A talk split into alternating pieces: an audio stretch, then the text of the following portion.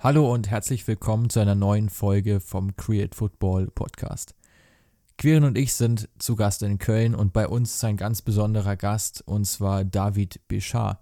David hat vor ein paar Jahren eine eigene Soccer Consultancy in Äthiopien aufgebaut und wir sprechen mit ihm heute über den äthiopischen Fußball, über den afrikanischen Fußball, über Scouting-Prozesse, und über seine Erfahrungen, die er in dieser Zeit gesammelt hat. Es ist ein wirklich sehr interessantes Interview geworden, in dem wir auch darüber sprechen, warum so wenige Bundesligisten den afrikanischen Markt für sich nutzen und vor allem auch für die Talent- und Jugendentwicklung sich zunutze machen.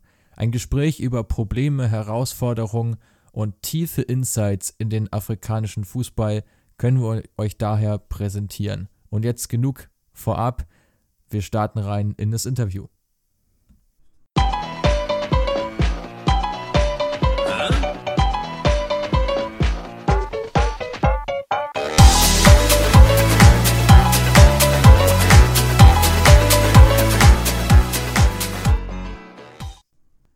David. Ähm, dann würde ich sagen, starten wir direkt rein. Und zwar kannst du dich gerne einmal kurz vorstellen, unseren Zuhörern. Ähm, was hast du gemacht? Wie ist dein Karriereweg gewesen? Dass wir ein paar Basisfakten zu dir bekommen.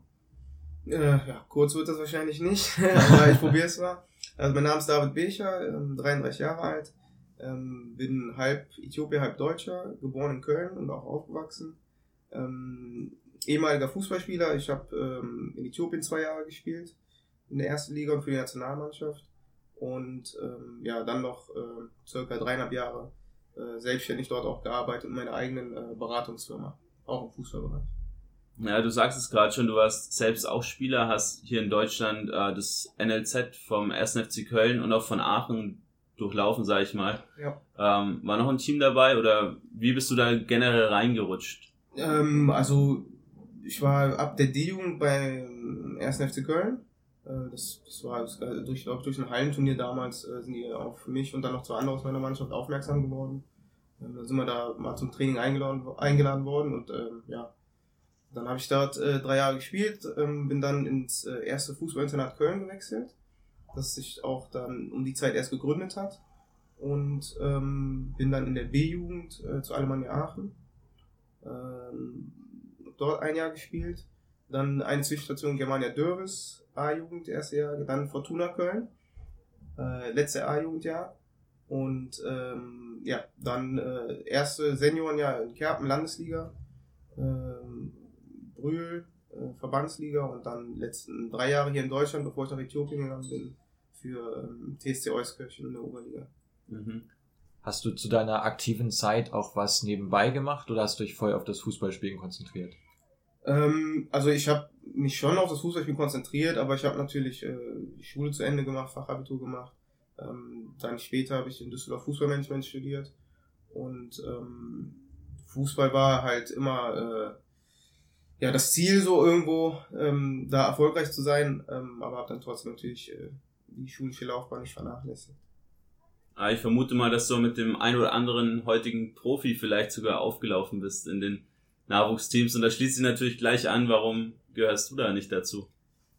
Ähm, also ich glaube, dass man äh, aus, aus den eben genannten Gründen schon, ähm, ich habe jetzt in Äthiopien dann wirklich das erste Mal halt äh, von der Regelmäßigkeit sagen können, ich habe unter professionellen Bedingungen trainiert, dass man wirklich jeden Tag trainiert. Und ähm, das hatte ich halt hier nicht.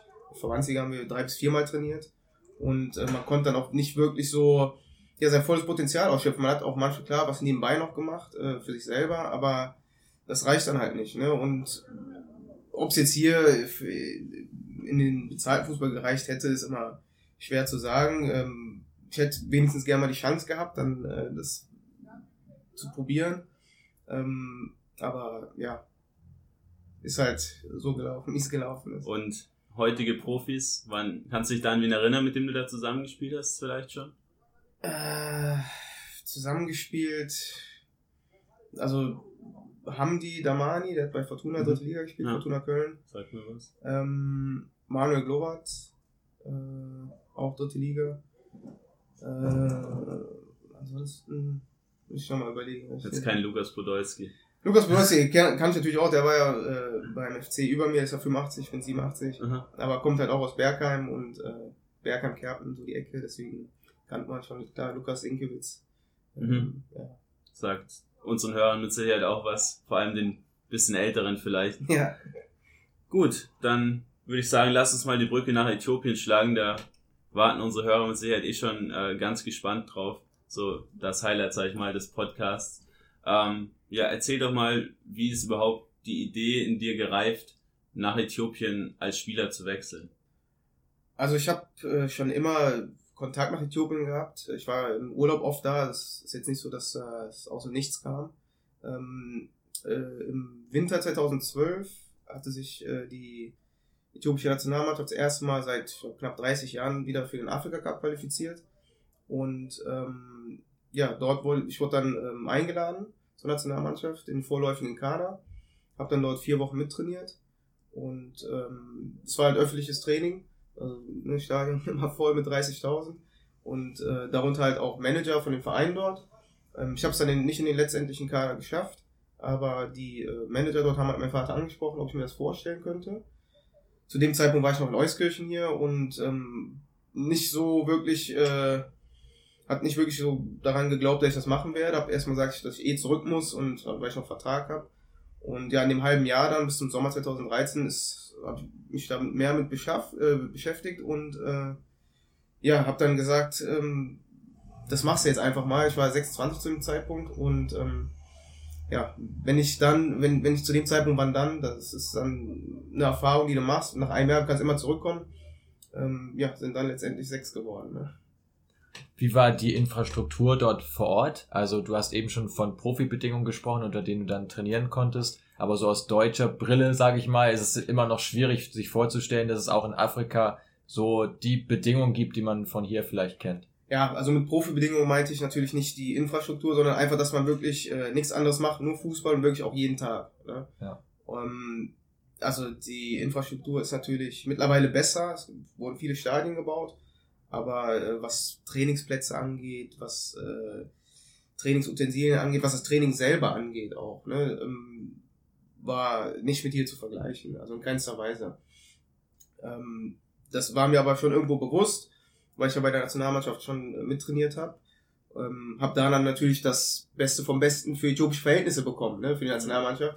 Und dann habe ich, das habe ich natürlich unterschätzt. Ja? Dann bin ich dann dort äh, zu Äthiopien Coffee gewechselt äh, und habe dann dort alles andere als gute Bedingungen vorgefunden, was auch natürlich äh, die ersten Monate ja, sehr erschwert haben.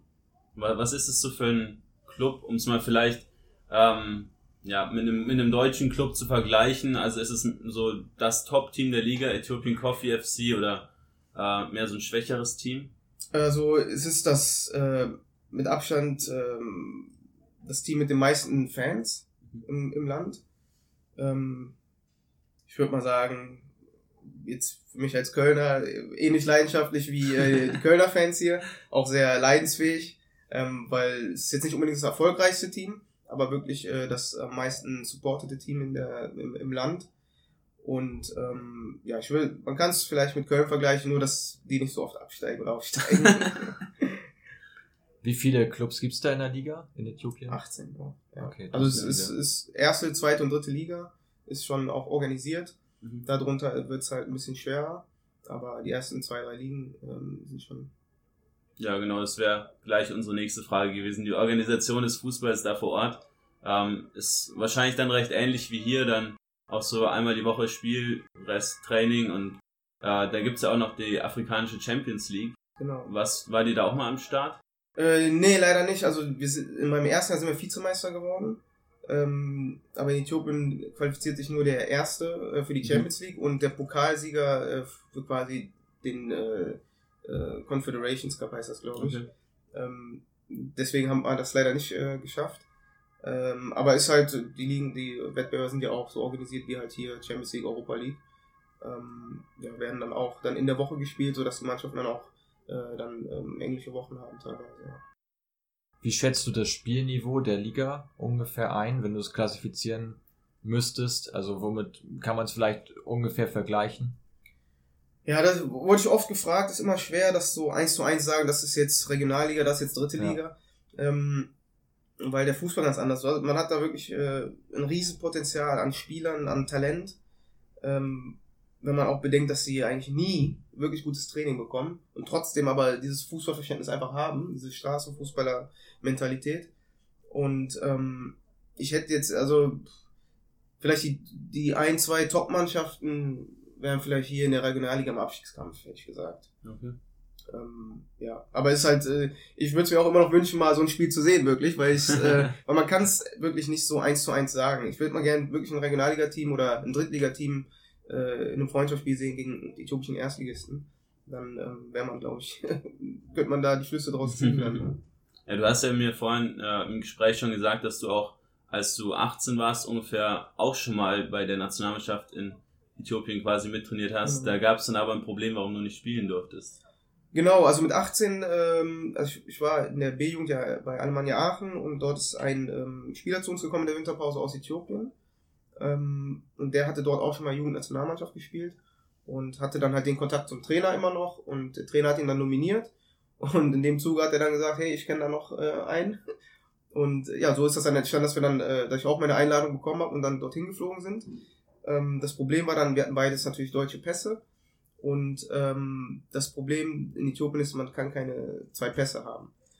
Ähm, das Problem gibt es übrigens bis heute noch. Das wurde dann äh, später, dann als ich äh, dorthin gewechselt bin, äh, hat man da eine Ausnahme gefunden. Mhm. Aber es immer noch gibt es immer noch keine beständige Regelung, ähm, wie man das umgehen kann. Und das ist auch das Problem, warum äh, oder einer der Probleme, warum die es gibt ein riesen äh, Potenzial auch von Äthiopien im Ausland, gerade in Europa ähm, warum die sie halt äh, auch nicht äh, für die National Nationalmannschaft spielen können. Ah, Neben dem Problem, dass der Verband da auch nicht sehr offen für ist. Mhm. Finde ich ist ein sehr interessanter Punkt, weil es ja viele Spieler gibt, die einen afrikanischen Background haben. Nicht nur Äthiopier, sondern dann auch in, aus anderen Nationen. Und man sich dann ja auch schon als Fußballfan manchmal ärgert, wenn sie dann doch sich für Frankreich entscheiden, beispielsweise, ja. ähm, obwohl da die Chancen halt extrem gering sind, für sie Nationalmannschaft jemals zu spielen was in Äthiopien beispielsweise ja durchaus möglich wäre. Aber wenn es so eine Einschränkung da gibt, ähm, ist das ja, ja ein interessanter, interessanter Grund, haben wir auch, glaube ich, noch nicht gewusst, äh, dass das tatsächlich so ist. Ähm, was du gemacht hast, nachdem du deine ja, Spielerkarriere in Äthiopien vorangetrieben hast, ist, dass du eine eigene Consultancy gegründet hast in ähm, Äthiopien. Äh, erzähl doch mal, wie es dazu kam. Ähm, also ich habe dort zwei Jahre aktiv noch gespielt und dann aufgrund äh, von einer Verletzung, Knieverletzung, ich hatte schon mal ein Kreuzbandriss hier, ähm, musste ich dann halt leider aufhören. Ähm, habe ich eben schon gesagt, der Übergang fiel mir eigentlich relativ leicht, weil ich zwei Jahre dort war und man hat so viele Eindrücke und ähm, das ist halt auch das, oder war das Gute, dass im äthiopischen Fußball man wirklich noch alles machen kann. Also von äh, Spielerberatung über äh, Sponsoring bei den Vereinen, über Partnerschaft mit internationalen Vereinen, über TV-Recht, also ich habe mich mit allen möglichen Sachen beschäftigt. Ähm, hatte am Anfang erstmal natürlich, was das nächstliegende ist, ähm, probiert mit dem Verein, wo ich äh, gespielt habe, bei Ethiopian Coffee, ähm, da probiert mit denen zusammenzuarbeiten, auch dort irgendwie im Sponsoring-Bereich äh, da irgendwie äh, was zu machen, ähm, was leider nicht geklappt hat, ähm, was halt auch sinnbildlich ein bisschen für den äthiopischen Fußball ist, weil halt, ähm, ja, ich mal professionelle ähm, ja, nicht so unterstützt werden, wie es sein sollte. Ne? Und äh, ja, dann habe ich mir gesagt, okay, wenn das nicht klappt, dann mache ich mich halt selbstständig. Und ähm, weil ich, wie gesagt, ich habe so viele Erfahrungen gesammelt in den zwei Jahren und weiß halt äh, um die Probleme und aber auch die Chancen des äthiopischen Fußballs. Und ähm, ja, so ist das dann passiert, dass ich äh, bisschen in die Spielerberatung ähm, reingegangen bin, ähm, weil ich für mich wieder das ähm, am nahesten äh, liegende ehemalige Mitspieler, die ich gesehen habe, die ich tagtäglich im Training gesehen habe und gesehen habe, dass sie auch äh, locker äh, im Ausland spielen könnten. Ähm, nur kriegen halt nicht die Chance, so sich zu zeigen. Dann habe ich halt auch meine Kontakte ein bisschen spielen lassen und ähm, wie es dann halt so ist, der, der, der kennt den, der kennt den. Und dann ähm, haben wir es sogar geschafft, dass einer, äh, ein Spieler, ehemaliger Mitspieler von mir, nach Russland gewechselt ist, äh, in die erste Liga dort, zu äh, Anji Makashkala, ähm, was so, was so noch nie gab in Äthiopien. Also es hat mal welche nach Ägypten oder nach Sudan oder weiß ich nicht, aber so aus Äthiopien, aus der Liga direkt dorthin, ähm, das, das gab's nicht. Und ähm, hat leider nicht so lange äh, gedauert, der Aufenthalt von dem Spieler dort, weil der Verein selber viele Probleme hatte, Geldprobleme hatte mhm. und ähm, auch wieder Spieler loswerden musste. Aber ja, das war halt eine Sache Spielerberatung, dann ähm, was ganz basic Sachen wie, äh, dass man einen äh, Vertrag hat mit Sportartikelherstellern oder sowas, ne? weil die Vereine dort die Sachen einfach immer jedes Jahr gekauft haben. Ne? Da kann man ja Deals machen. Und ähm, da war ich auch mit einer australischen Firma, ähm, waren wir schon sehr weit bei vielen Vereinen. Ähm, AMS heißt die. Die hatten auch schon äh, viele Nationalmannschaften in Afrika, Sierra Leone und so weiter ähm, gesponsert. Und dann über Sponsoring selber äh, bei den Vereinen ähm, ging es dann auch weiter, weil äh, die Vereine nicht äh, genug Geld selber generieren. Ähm, da habe ich einmal gestern schon mal kurz drüber gesprochen, ja. dass äh, die Vereine dort äh, von größtenteils von den Städten das Geld bekommen. Ja, und das ist äh, so hoch, so viel geworden in den letzten Jahren, dass die Städte irgendwann gesagt haben, das können wir euch nicht mehr zahlen, das ist, sind Steuergelder, das geht nicht. Und äh, dann jetzt, jetzt quasi vor Corona waren dann äh, die Vereine gezwungen, selber Geld zu generieren. Und äh, ja gut, jetzt bin ich momentan hier, aber ich würde natürlich ausschließen, nochmal dort was zu machen. Ähm, ja. Aber wie kommt es, dass die Städte da die Vereine finanzieren? Sowas äh, ist mir bisher noch nicht untergekommen, obwohl ich mich auch schon wirklich mit exotischen Fußballländern beschäftigt habe. Aber äh, es klingt völlig abstrus für mich und äh, dazu kommt ja noch, warum steigen die Gehaltszahlungen so extrem, wenn sich eigentlich das Niveau der Liga nicht so stark verbessert, vermute ich mal. Also das, warum das so ist, ist historisch so gewachsen. Also okay. früher waren die Gehälter ganz klein und dann hat die Stadt quasi, da kommen hier unser Team aus der Stadt, zu unterstützen wir natürlich. Mhm. Das war so ein bisschen wie äh, halt, ähm, ne, hier komm, kriegt da. Äh, das ist dann halt äh, mit der Zeit immer höher geworden. Also der Fußball selber hat sich nicht groß verändert, da hast du recht. Aber weil die Städte dann auch vielleicht untereinander ein bisschen Konkurrenz hatten, dann gesagt haben, boah, die äh, holen die und die Spieler und dann haben die, komm, dann geben wir euch auch ein bisschen mehr. So ist das dann halt gewachsen. Dann teilweise war es dann am Ende äh, so hoch, ähm, für äthiopische Verhältnisse natürlich sehr viel, knapp äh, 10.000 Dollar, Euro. Pro Monat für Pro einen Spieler? Pro Monat, ja. Und Ordentliches Gehalt. Wenn du es mal vergleichst mit hier so einem Regionalligaspieler. Auf jeden Fall. Und ich meine, Äthiopien, das, das kannst du nicht ausgeben, das ja. Geld. Das ist unmöglich. Ne? Deswegen sind auch so viele äh, Spieler aus Westafrika nach Äthiopien gekommen. Ne? Die haben nicht okay. gehört, weil wenn du nach Ghana, Nigeria gehst, verdienst du ein paar hundert Dollar im Monat.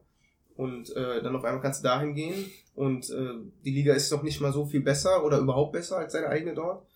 Und verdienst äh, da Tausende von Euro, ne? Wahnsinn. Oder Dollar. Und ähm, ja, das, aber das führt dann halt jetzt auch zu dem Zusammenbruch des Ganzen. Jetzt haben viele Vereine finanzielle Probleme, nicht nur wegen Corona, schon vorher auch. Ähm, und das war halt damals schon, Beispiel ein bisschen vor, vor der Zeit, weil ich habe das damals schon erkannt, ne? Das, das wird nicht halten, weil es ging halt immer höher, immer höher. Und ich habe damals schon angeboten, ähm, da irgendwie auch äh, Partnerschaft mit Vereinen hier in Deutschland oder in Europa generell oder auch Einnahmequellen irgendwie im Inland gibt's auch genug Wege äh, über Sponsoring Einnahmequellen ähm, zu generieren. Ähm, war halt damals schwer. Es ist auch schwer, jemanden zu erklären, der Anfang jedes Jahres einen Budgetplan schreibt, der Stadt gibt und dann das Geld kriegt, dem jetzt zu erklären, ja, aber du könntest ja auch äh, das selber ja. verdienen oder selber generieren. Ja, da fehlt dann die Professionalität und die Weitsichtigkeit auch und ist auch natürlich äh, teilweise korruptionsbedingt. Ne? Das ist keine Frage. Sehr interessant. Ähm, was wir uns im Vorfeld der Folge gefragt haben, ist, ähm, wie die afrikanische Bevölkerung überhaupt zum Fußball steht. Also wie ist das Know-how? Ist es da so, wenn man jetzt äh, Taxi fährt beispielsweise und man redet über Fußball, ist das ein reguläres Thema? Ist das normal? Ist man da eher der Exot, wenn man sich für Fußball interessiert? Äh, wie ist das so? Also lass mich vielleicht noch kurz anknüpfen, gerade ja, ja. auch in Äthiopien, wo du ja ziemlich starke Leichtathleten hast ja. und man das Gefühl hat, dass Fußball da mehr so im Hintergrund steht und eigentlich mehr so vor allem die Langstreckenläufer die Stars des Landes sind, sag ich ja, mal. auf jeden Fall. Ähm, also ist immer schwer zu sagen, der afrikanische Content ist so, ne? Ist, ja. kann man so nicht sagen. ja. Ähm, aber was ich über Äthiopien sagen kann, ist komplett Fußball verrückt. Das sagen, Fußball ist Sport Nummer eins mit Abstand da. Auch natürlich, ähm, das stimmt, die Langstreckenläufer sind natürlich die erfolgreichsten Sportler, aber Fußball äh, Sportart Nummer eins und das ist schon fast äh, ungewöhnlich, würde ich sagen, wenn du nicht über Fußball im Taxi reden würdest, mit dem mhm. Taxifahrer oder so. Ähm, klar ist aber natürlich auch, äh, dass da English Premier League äh, im Vordergrund steht. Ähm, aber die Lokalliga trotzdem auch äh, gut besucht ist. Ne? Und man muss das ja immer ähm, auch vor dem Hintergrund sehen, dass dort marketingtechnisch, äh, die Spiele werden teilweise äh, nur manchmal übertragen, also herrscht keine äh, keine geregelten ähm, Anschlusszeiten, dass du da halt auch schon im Vorhinein planen kannst, okay, das Spiel gucke ich mir an, ähm, wenn es überhaupt übertragen wird. Ähm, aber trotz allem, ich meine, ich habe im ganzen Land gespielt und es war immer rappelvoll. Ja? Mhm. Und wie ich eben gesagt habe, jetzt mittlerweile sind auch äh, viele, wurden viele Stadien neu gebaut, weil man äh, den Afrika Cup ausrichten will. Und ähm, jetzt kommen noch mehr ins Stadion. Und ähm, ja, also Äthiopien kann ich sagen, komplett Fußball verrückt. Ja, gibt's ja da noch einige so Vorreiter, denke ich, bei denen sich Äthiopien dann in dem Sinne auch noch ein bisschen was abschauen kann, würde ich mal behaupten. Ähm, wenn du so an, an Ghana denkst, in die Elfenbeinküste, da ist ja, sind die Leute auch Fußball verrückt, aber dazu kommt ja noch, dass man auch ähm, gefühlt einfach mehr dieses Know-how hat, was man daraus machen kann. Und dass man halt dann, wie du schon vorhin gesagt hast, einmal diese Partnerschaften mit europäischen Teams hast. Ja. Ähm, ein Beispiel ist Neuschierland, die wir jetzt äh, auch schon mal beleuchtet haben die einfach jedes Jahr drei, vier Spieler aus ihrer ja, Partneragentur aus Ghana holen und damit Mohamed Kudus mit neun, für neun Millionen jetzt einer zu Ajax Amsterdam auch weitergewechselt ist, sage ich mal. Mhm. Und das wäre natürlich bei so einem bevölkerungsreichen Land, über 100 Millionen, du hast es gesagt, äh, wie Äthiopien auch locker möglich. Ja, auf jeden Fall. Und ich bin mir sicher, dass das Investment, was sie dort haben, äh, in Ghana auch nicht so hoch ist. Also äh, da hat sich das allemal gelohnt, wenn man jetzt äh, äh, einen Transfer über 9 Millionen machen kann. Ja. Ne? Und äh, wie du gerade gesagt hast, in Äthiopien hast du wirklich nochmal ein ganz anderes Potenzial und ähm, auch einen anderen Spielertyp. Also äh, Äthiopier sind technisch wirklich, äh, ich dachte immer, also von mir, ich bin eigentlich technisch ganz gut.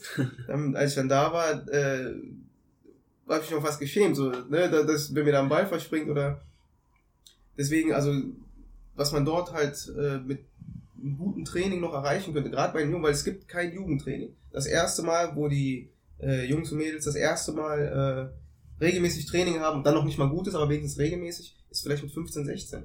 So, da ist hier in Europa die Ausbildung fast vorbei. Ne? Ja. Da ist dann nochmal äh, vielleicht zwei, drei Jahre und dann ähm, ja, schaffst du den Sprung oder nicht.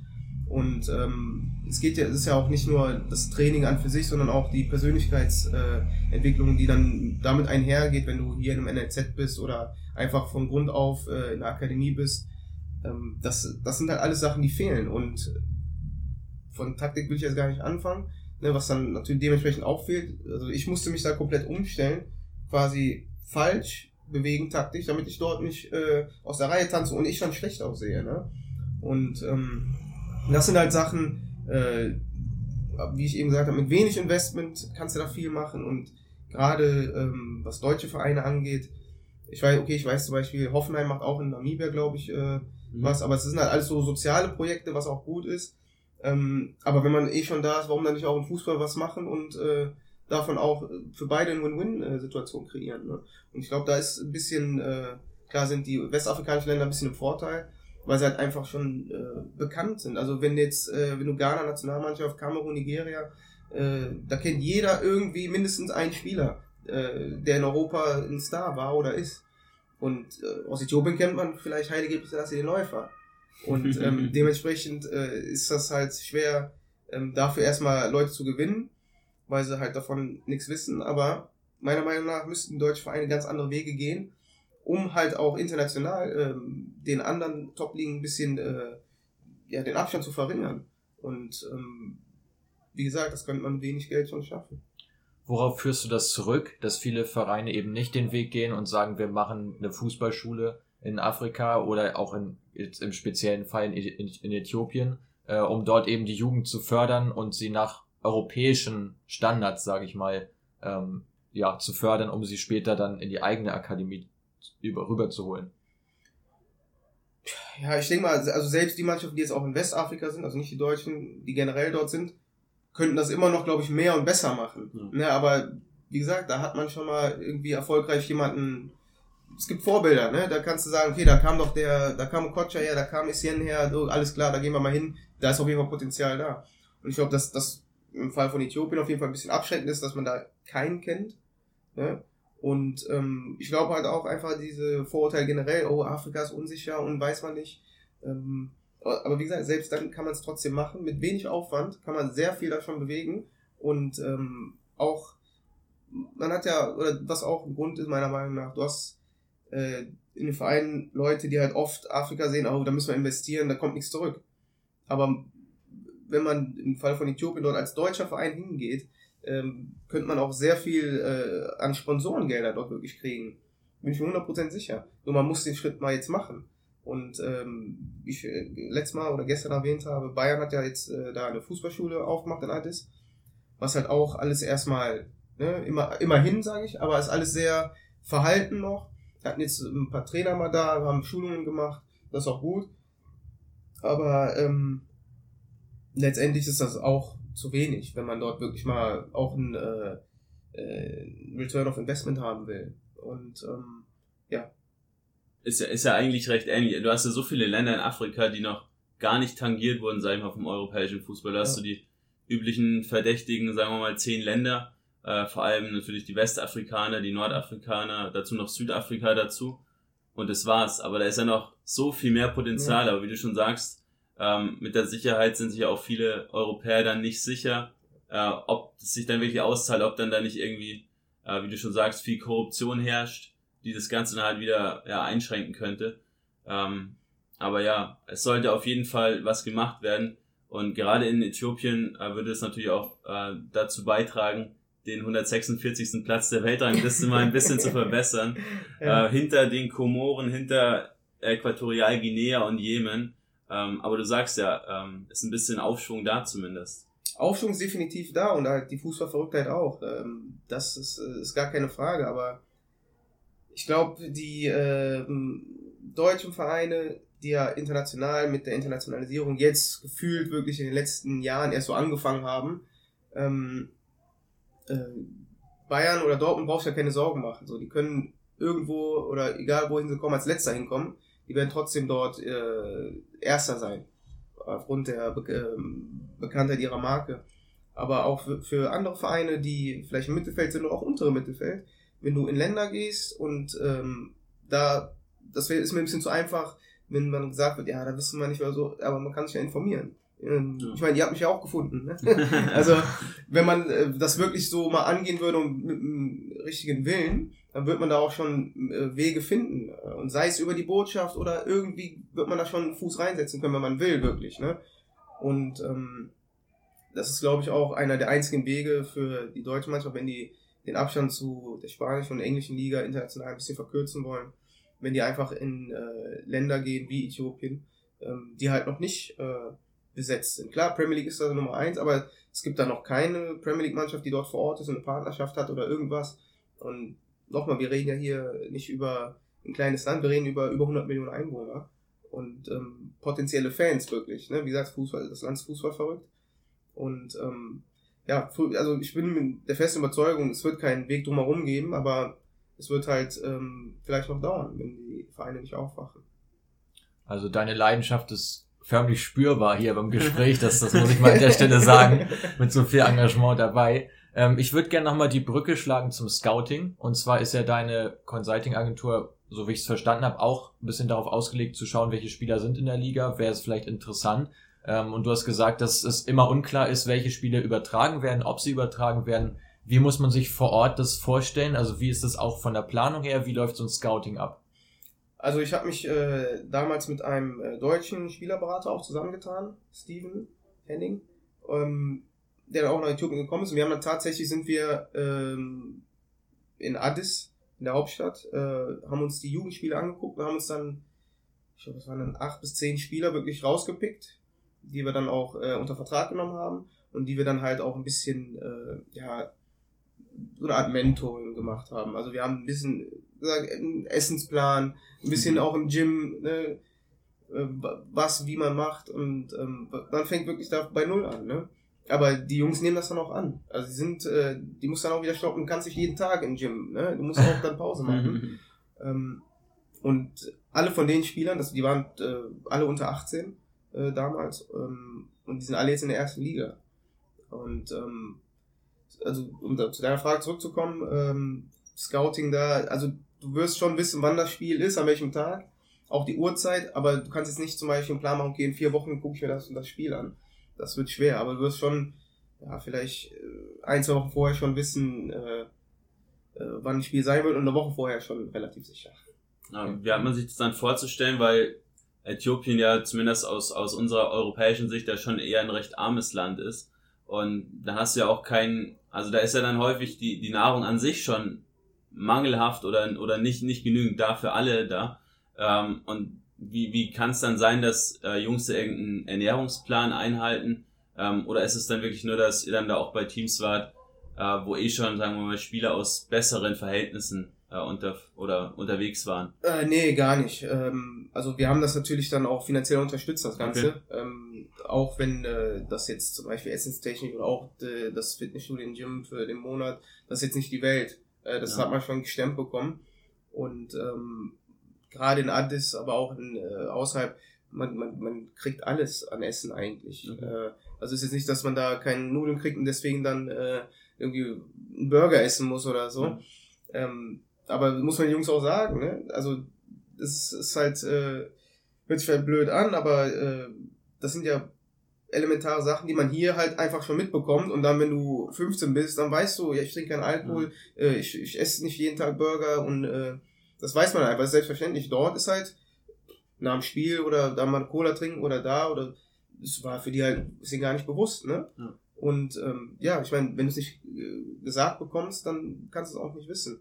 Aber wir haben das ja selber gemerkt, die Jungs, wenn du denen was sagst und äh, die nehmen alles auf, die wie gesagt, übereifrig dann äh, und man hat auch die Entwicklung dann gesehen und das ist ja auch in, äh, schafft auch nicht jeder in die erste Liga in Äthiopien, ne, mhm. von dort, der, von den Jugendmannschaften oder von der Jugend aus. Das ist auch schon eine Leistung und ähm, ja, deswegen äh, war das auch schon für uns eine gute Erfahrung.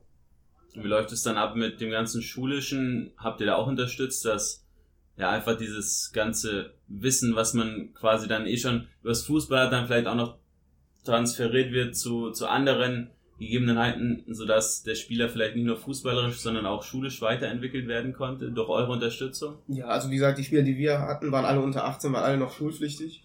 Und waren ähm, sie auch in der Schule? Oder? Ja, okay. Ja, also in Äthiopien herrscht auch Schulpflicht. Okay. ähm, nee, das schon. Wir haben jetzt nicht, wir saßen jetzt nicht bei den Hausaufgaben dabei ja. oder so. Äh, ähm, ich meine, ich kann die Sprache aber äh, sprechen, aber wir haben ja andere Buchstaben auch. Ja. Äh, lesen kann ich jetzt nicht. Ähm, aber Schule, das war sowieso klar. Und da haben aber auch die Vereine darauf geachtet, wo die gespielt haben. Mhm.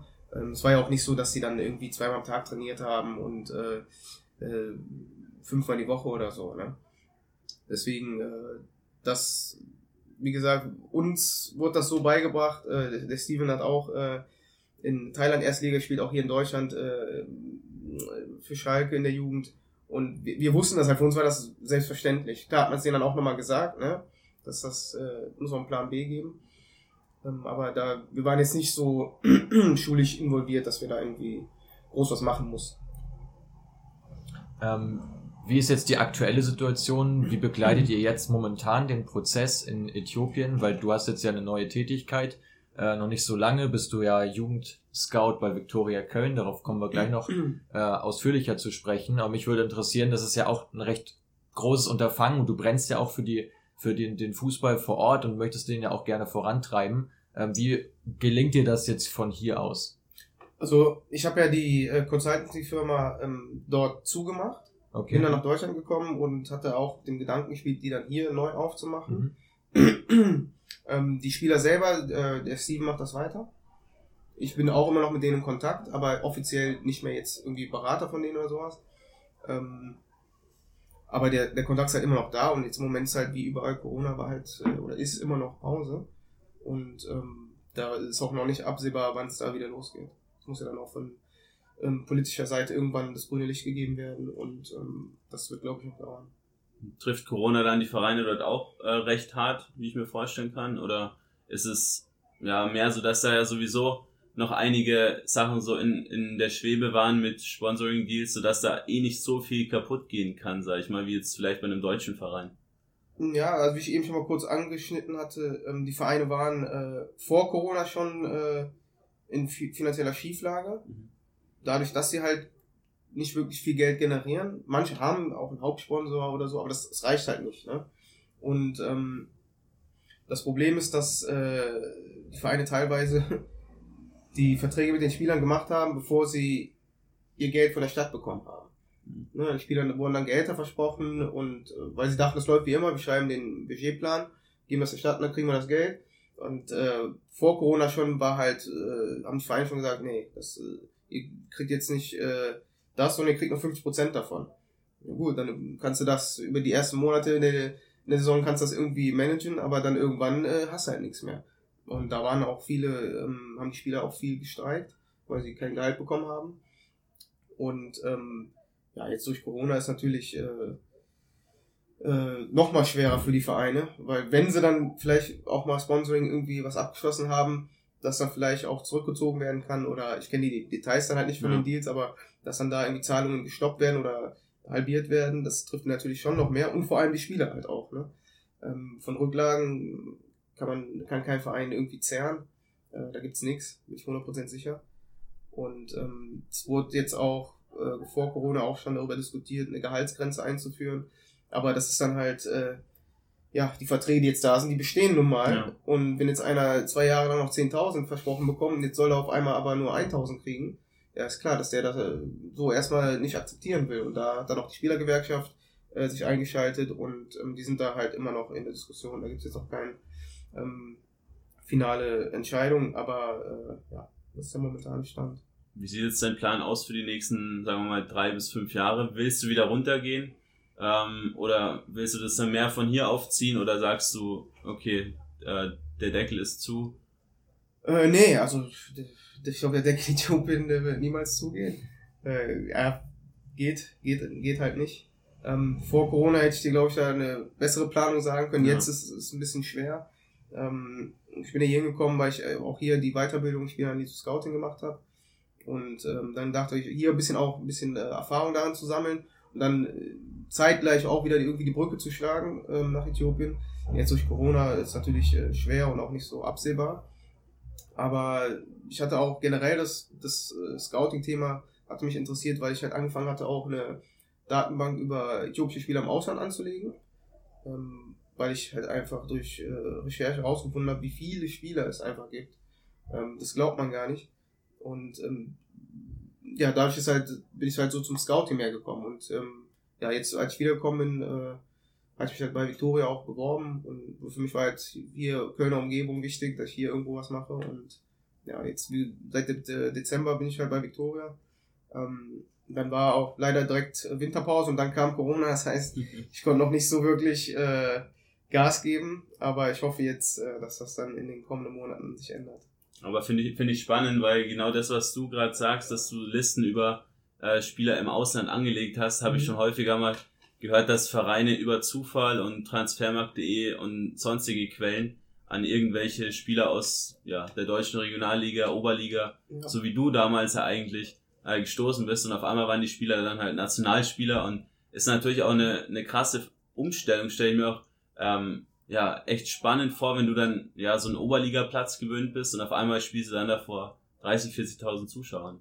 Ja, auf, auf jeden Fall. Also ich hatte das ja bei, beim Training bei der Nationalmannschaft schon erlebt. Klar, das war dann Training, aber da ist man trotzdem auf einmal schon ein bisschen äh, nervöser oder als sonst, sage ich mal. Ähm, aber es war für mich, äh, wie gesagt, die Fans sind natürlich sehr leidenschaftlich dort. Ähm, aber für mich war das immer Motivation pur. Ne? Also das ist wirklich so, wie man so klischeehaft sagt, solange du Gas gibst, äh, haben die kein Problem, wenn du einen Fehler machst oder sonst was. Ähm, für mich war es immer pure, pure Motivation und äh, auch mit der Nationalmannschaft. Äh, das, also dadurch, dass man auch wirklich jeden Tag, was ich eben angesprochen jeden Tag trainiert, kriegt man einfach auch ein ganz anderes Ballgefühl. Ne? Also das hört sich jetzt blöd an, aber wenn du hier dreimal die Woche trainierst oder viermal, das ist halt anders, als wenn du dann da wirklich äh, jeden Tag den Ball am Fuß hast. Und ich habe ja eben gesagt, ich bin, hab halt mich schon für einen technisch guten Spieler oder hielt mich für einen technisch guten Spieler. Das hat sich da halt nochmal dann äh, verbessert. Ne? Und ähm, ich glaube, das erste Spiel, das war dann ein Freundschaftsspiel gegen äh, Tipi Mazembe aus Kongo. Mhm. Ähm, also kan kan kannte ich vorher auch nicht. Habe ich dann mal gegoogelt und das war schon eine Hausnummer in Afrika. Und äh, da bin ich dann auch äh, eingewechselt worden. Das war halt mein erstes Spiel für Coffee. Und ja, das sind halt so Sachen, die vergisst man nicht. Und ähm, es macht einen auch dann ein bisschen äh, sensibilisiert, wenn man dann auch Spiele sieht wo, äh, in, im Fernsehen äh, von den Profis hier in Europa. Ne, was, was da dann doch für ein Druck herrscht, das ist ja nochmal ein mhm. anderer Druck dann. Ne? Ähm, aber alles in allem war das für mich äh, immer mehr Motivation als Druck. Und in deinen ersten Spielen hattest du auch ordentlich Luftprobleme, wie du mir im Vorgespräch schon gesagt hast. Ja, also im ersten Spiel ging es dann zum Glück, äh, also aber die ersten zwei, drei Monate waren schon schwer. Also ich bin ja dorthin geflogen, dann zur Vorbereitung auf die Saison. Und da haben wir dann teilweise auch äh, zwei, dreimal am Tag trainiert. Ähm, erstes Training war dann einfach mal um sechs auf dem Platz und nur laufen. Bälle wurden gar nicht mitgenommen.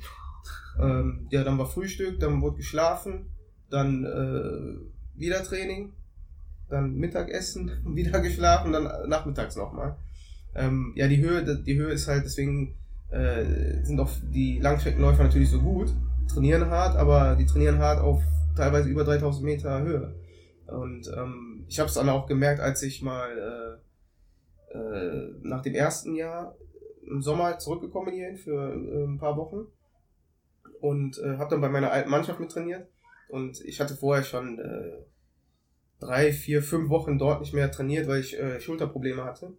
Und habe dann hier nochmal drei, vier Wochen Pause gemacht, dann mit meiner alten Mannschaft trainiert. Und äh, wir haben jetzt keine Waldläufe gemacht, aber ich konnte dann nahtlos im Training direkt äh, ja, Gas geben. Und da habe ich schon gemerkt, ähm, könnte auch für die deutsche Mannschaft vielleicht kann man ein Trainingslager machen und dann äh, äh, vor Saisonbeginn und dann äh, hier loslegen.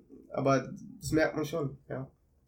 Merkt man schon. Die Bedingung hast du jetzt schon, schon angesprochen. Ähm, wie, also wie, was mich interessieren würde, ist, wie gehst du an das Scouting ran bei jungen Spielern? Also gerade wenn du dich jetzt für, für, für acht bis zehn entschieden hast ähm, für deine Consultancy, nach welchen Kriterien hast du die ausgewählt? Wonach bist du gegangen? Und würdest du jetzt Unterschiede machen zwischen äthiopischen Jugendspielern und deutschen NLZ-Spielern? Naja, also es ist ja auch immer wichtig, was der Verein äh, so als ähm, Philosophie oder Leitfaden so vorgibt. Ne? Also wenn ich jetzt auf einen 1,90 Innenverteidiger stehe, die aber äh, und der halt dazwischen haut, aber kein Spielaufbau betreibt, aber ähm, die irgendwie einen Spieler starken haben wollen, ja, das ist dann natürlich schlecht. Ne? Also ja, dann, klar. Also schlecht, wenn man es nicht weiß und ich dann den 1,90 äh, hühnen ja. Deswegen ist das erstmal wichtig, was man da als äh, Vorgabe mitbekommt irgendwo. Ähm, ja, dann ist natürlich auch positionsbedingt nochmal, ne, wonach du guckst. Aber wie gesagt, das alles sollte schon irgendwo vom Verein äh, mit vorgegeben sein. Weil ansonsten hast du ja einen riesen ja, Streuverlust, äh, wo du dann äh, Spieler scoutest und dann, nee, ich habe doch gesagt so und so, da geht halt viel Zeit und Geld verloren. Ähm, die Vorgaben sind wichtig und dann, ähm, ja, glaube ich, hat jeder nochmal seine eigene Präferenz auch, ne? Ähm, jeder, ist ja, ne, zehn, zehn Leute sehen Spiel, hast zehn verschiedene Meinungen. Ähm, hängt natürlich auch dann äh, vom Alter ab. Ne? Man ist halt immer das Schwierige, aber auch das Interessante, dass man ja quasi Potenzial scoutet. Ne? So wie er jetzt genau. ist, ja, äh, ja. wenn er 13, 14 ist, ähm, da muss man halt gucken, okay, wenn der jetzt noch so weitermacht, wenn der die und die Attribute bekommt, aber ist halt schwer, aber auch interessant. Ne?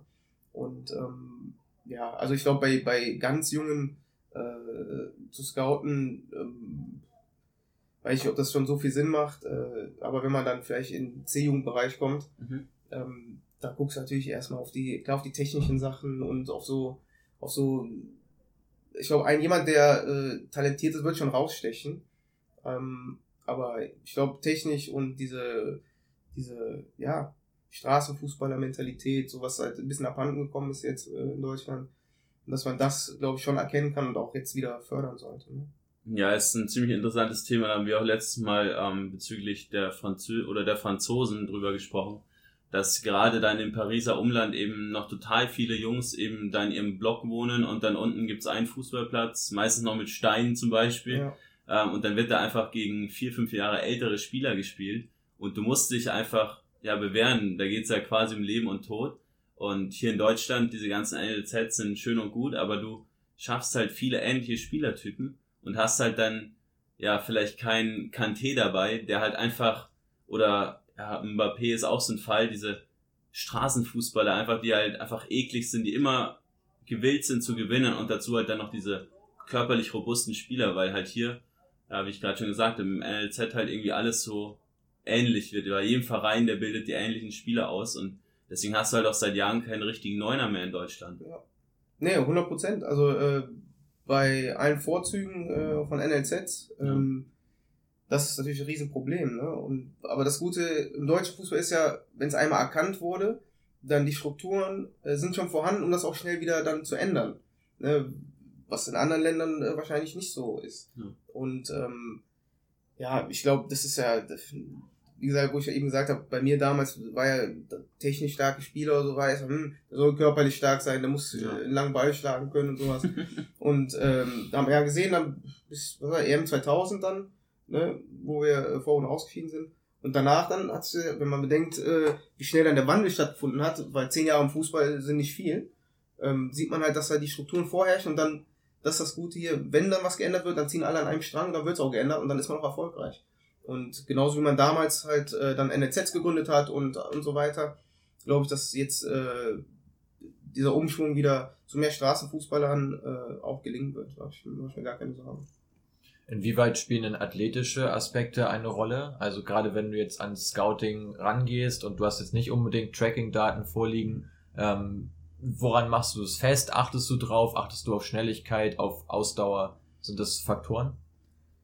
Ähm, Ausdauer weniger, äh, weil das kann man schon gut trainieren. Schnelligkeit ist halt etwas, was man unbedingt trainieren kann. Ähm, klar schon zum gewissen, äh, zum gewissen kleinen Anteil schon, aber das ist natürlich gerade im heutigen Fußball, wenn du nicht eine gewisse Grundständigkeit hast, ähm, glaube ich, wird es schwer. Ich glaube, da ist irgendwie so Busquets so der Letzte, so der da irgendwie noch äh, mhm. ähm, es geschafft hat, ohne diese gewisse Grundständigkeit. Ansonsten glaube ich, also so eine gewisse Grundständigkeit und äh, Technik ähm, sind, glaube ich, unabdingbar für den heutigen modernen Fußball. Was, ja. dann, was dann an Kondition oder ja. Taktik, das, das sind Sachen, die kannst du einem beibringen. Ähm, aber diese anderen Sachen, Technik und Schnelligkeit, Sachen, da muss man schon irgendwo eine Grund, äh, Grundtalent haben. Ja, finde ich interessant, weil wir sind mal dieser äh, Jugendschule von Ajax Amsterdam auf den Grund gegangen und haben mal äh, herausgefunden, wie da gescoutet wird, wie da einfach das ganze NLZ äh, bestückt wird mit Jugendspielern. Ähm, und die haben so ein System, das ist TIPS-System. Ähm, könnt ihr auch gerne mal in der Ajax-Folge nachhören, die wir aufgenommen haben. Die werden wir auch nochmal verlinken. Ähm, und da geht, das T steht für Technik, I für Intelligenz, P für Persönlichkeit und S für Schnelligkeit. Und der Technikfaktor wird beim Ajax-Scouting immer außen vor gelassen, weil man der Meinung ist, ähm, die Spielintelligenz, die Persönlichkeit und auch, also Schnelligkeit, Körper, sprich, ähm, kannst du nicht richtig beeinflussen. Natürlich in Maßen, ähm, aber wenn jemand ja in den Genen hat, 1,75 zu werden wie du, dann kannst du den noch so viel in den Kraftraum schicken, der wird dann nicht 1,90 groß. ähm, und in Technik ist halt, ja, schon eigentlich in dieser DNA von Ajax so äh, vorhanden. Eine Technik, eine Grundtechnik muss da sein, wie du gerade schon gesagt hast. Ähm, aber da kann man halt auch noch ganz viel dran arbeiten. Ja, also ähm, das meinte ich eigentlich auch. Also wenn, dass seine Grundtechnik, dass das ja. Grundtalent vorhanden sein muss, um dann da noch das Beste rauszuholen.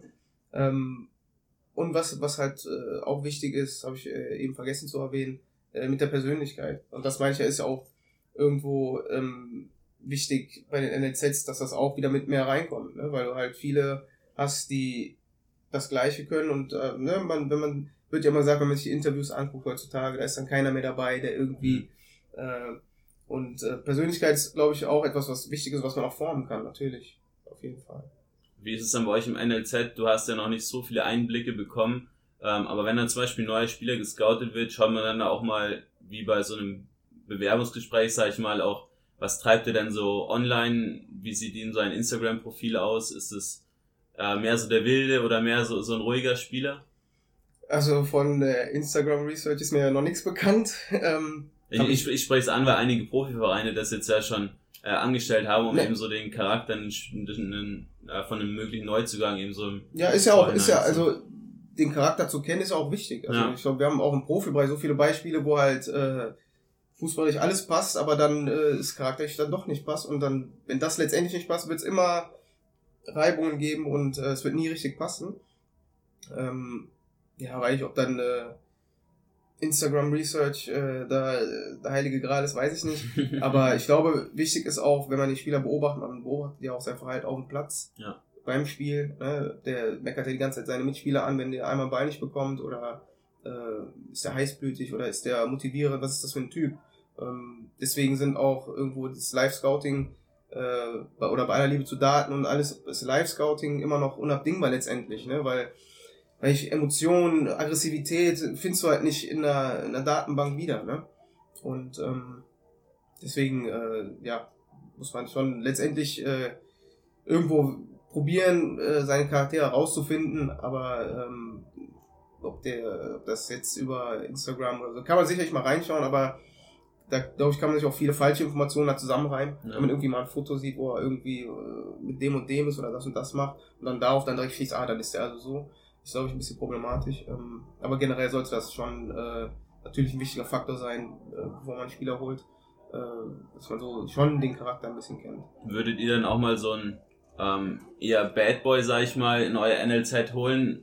Ähm, weil ich meine, das sind ja diese Spieler, die heutzutage ja eher fehlen und die dann auch im NLZ, habe ich das Gefühl, so Unruhe stiften.